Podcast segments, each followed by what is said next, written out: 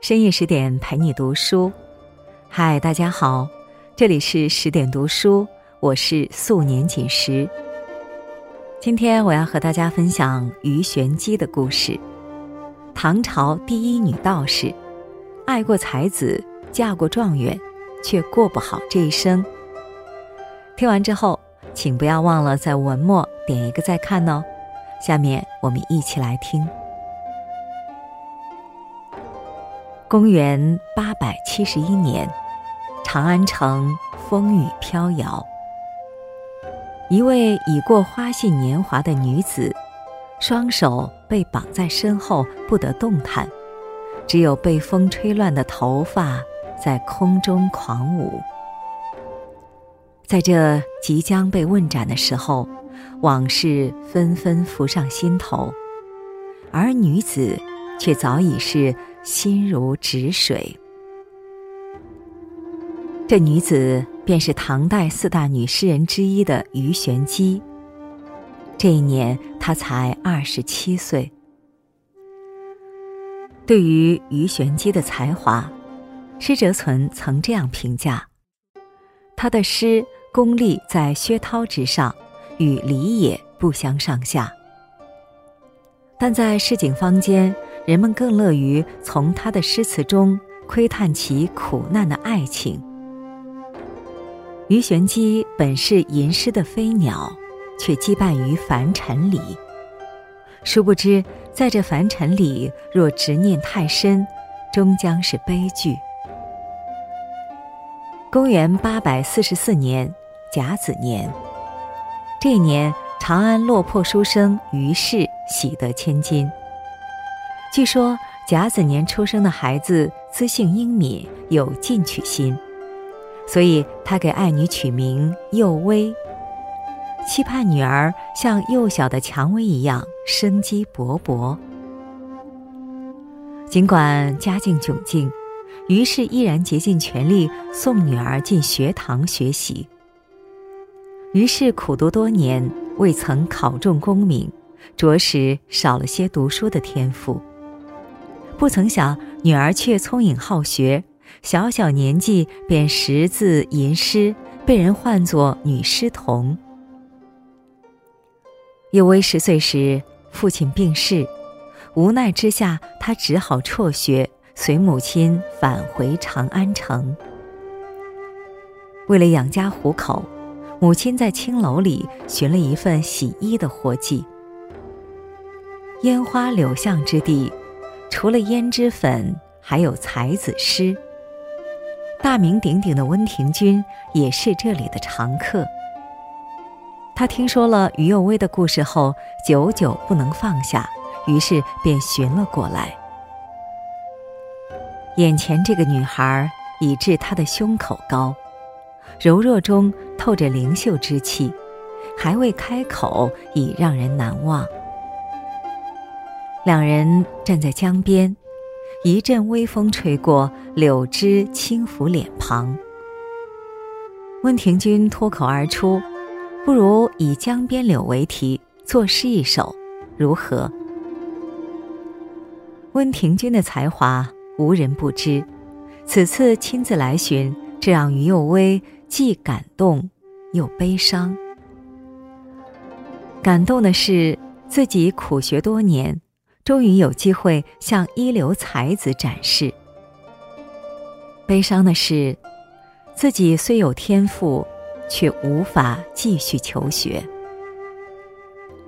只见他略微沉思，脱口吟道：“翠色连荒岸，烟姿入远楼。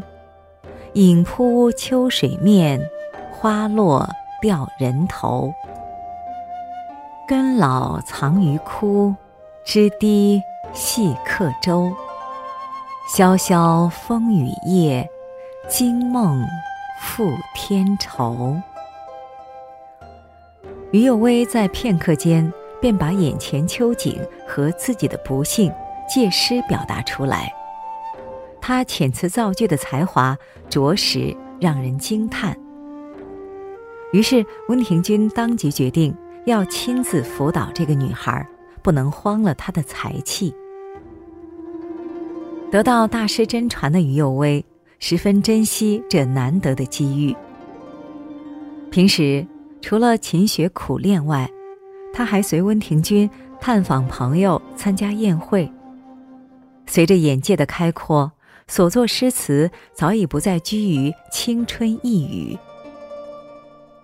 转眼间，于幼薇已十四岁，她天赋过人，文采斐然，但奈何是女儿身，无法参加科举。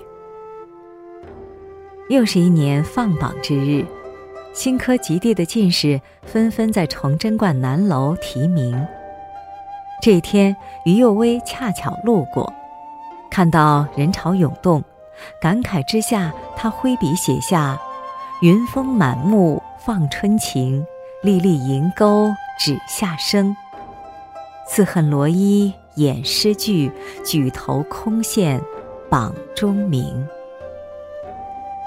《唐才子传》这样评价于有为：性聪慧，好读书，游工韵调，情致繁缛。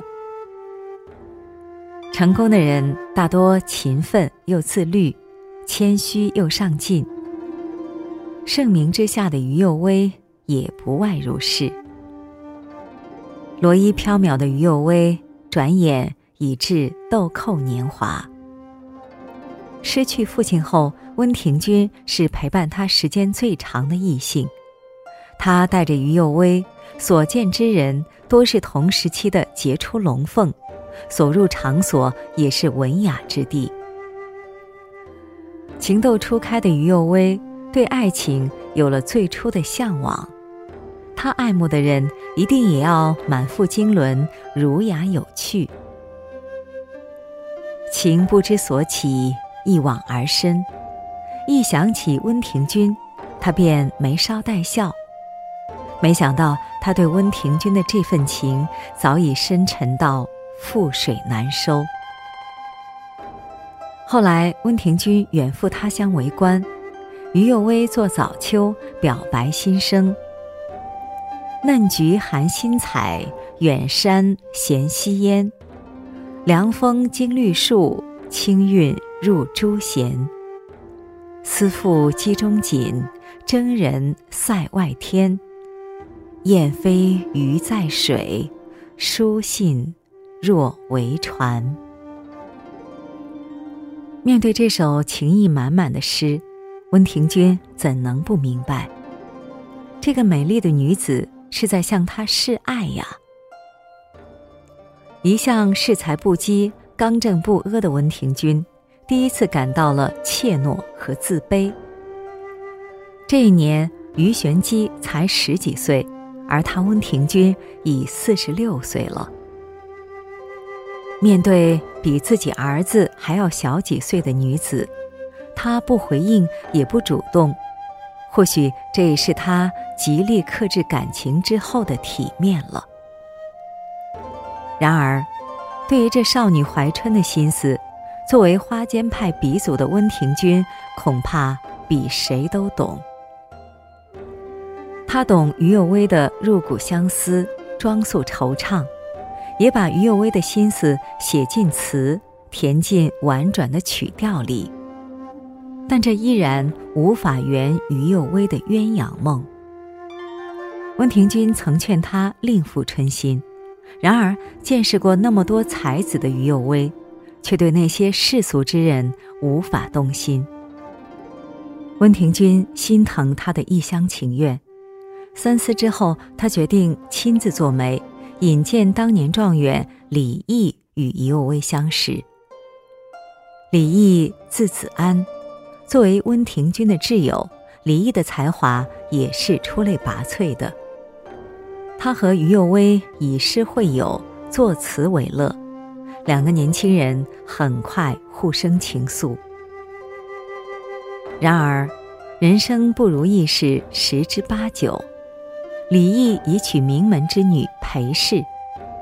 裴氏几百年来家族兴旺，势力极为强大。状元郎瞒妻立妾的事情很快传遍京城。纵然于右威甘愿做一辈子的小妾，但这段姻缘终以裴氏不容他而闹得沸沸扬扬。不久，李毅赴家乡江陵为官，彻底离开了他。这个结局，于幼薇早已料到。只是真正离别时，想起曾经锲而不舍却依然无果的感情，重蹈覆辙的悲伤压上心头。他看到卖花人降价处理牡丹，却还是无人问津，又想到自己，不禁悲从心来，写下《卖残牡丹》。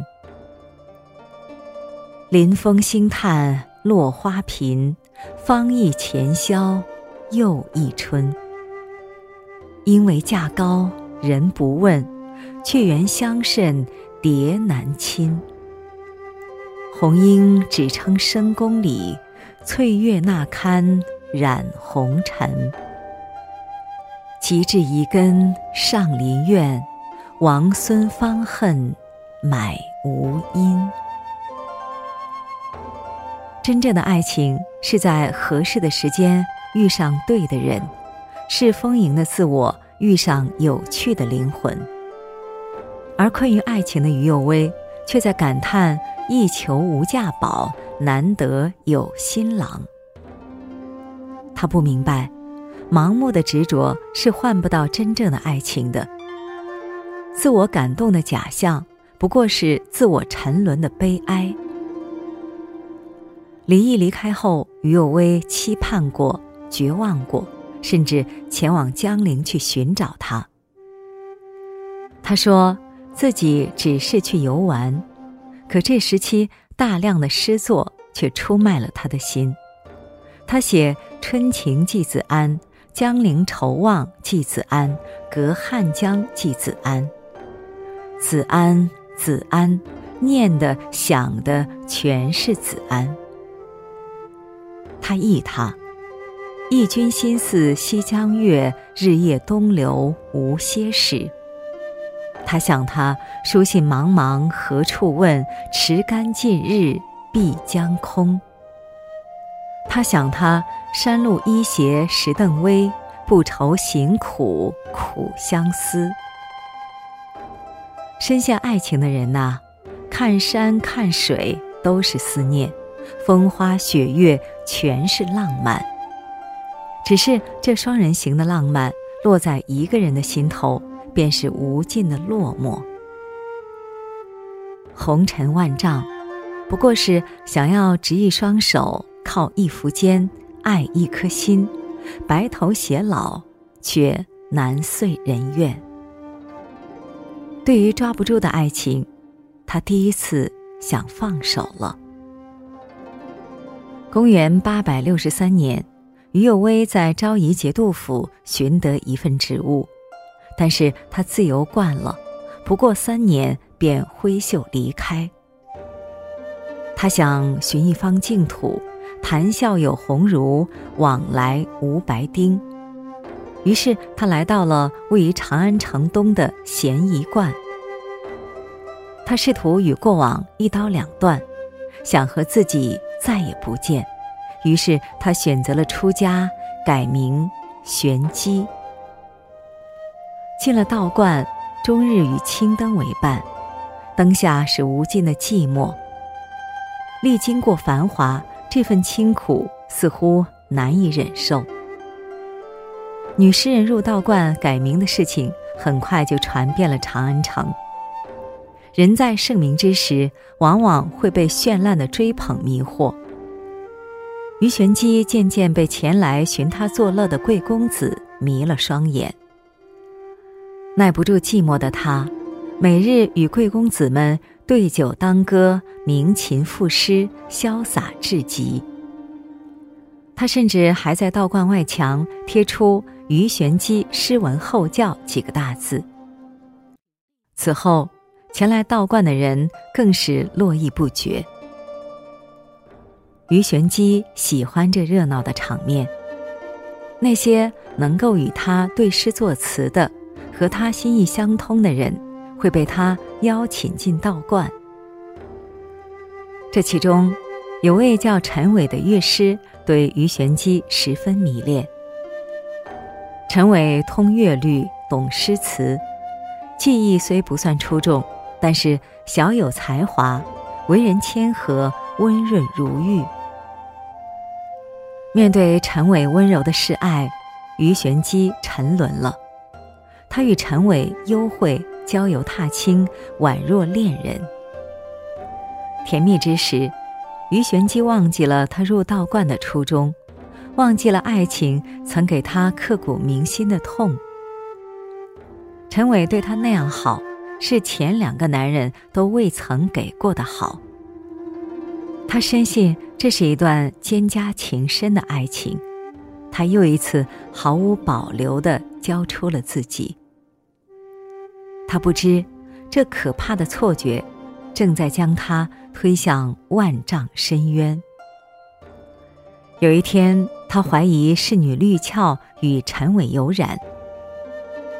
拷问之下，绿俏竟说：“炼师欲求三清长生之道。”而未能忘解配见诊之欢。言外之意是嘲讽他整日说着要倾心求道，却难断红尘情事。于玄机一时恼羞成怒，所有的委屈愤懑涌上心头，竟命人将绿俏打死了。明月照幽细，清风开短襟。如果说遁入道门时，他还有留恋，踏入玉门时，他已经放下。只是这份释然来得太晚，太晚了。吃了人命官司的鱼玄机，无论是爱情还是自由，均到此为止。他对爱的执着，那样炽热，那样浓烈。即使知道错付了人。依然如飞蛾扑火。明月诗归如此评价于玄机：绝句如此奥思，非真正有才情人，未能刻画得出；即刻画得出，而音响不能爽亮。此其道在浅深隐显之间，犹须带有秀气耳。于玄机把得不到的爱恋。碰不到的爱人，写进字里行间，字字见血，那诗词都挂着类似的灵动，让人心动，亦让人心痛。富有诗书的他，本可以像飞鸟一样洒脱，却执着于追求才华，执念于错付的爱情，画地为牢，困顿一生。人生苦短，该放手时。需放手，切不可执念太深，酿成悲剧。好了，今天的文章我们就分享完了。更多美文，请继续关注十点读书，也欢迎把我们推荐给你的朋友和家人，让我们在阅读里遇见更好的自己。我是素年锦时，祝你晚安，做个好梦。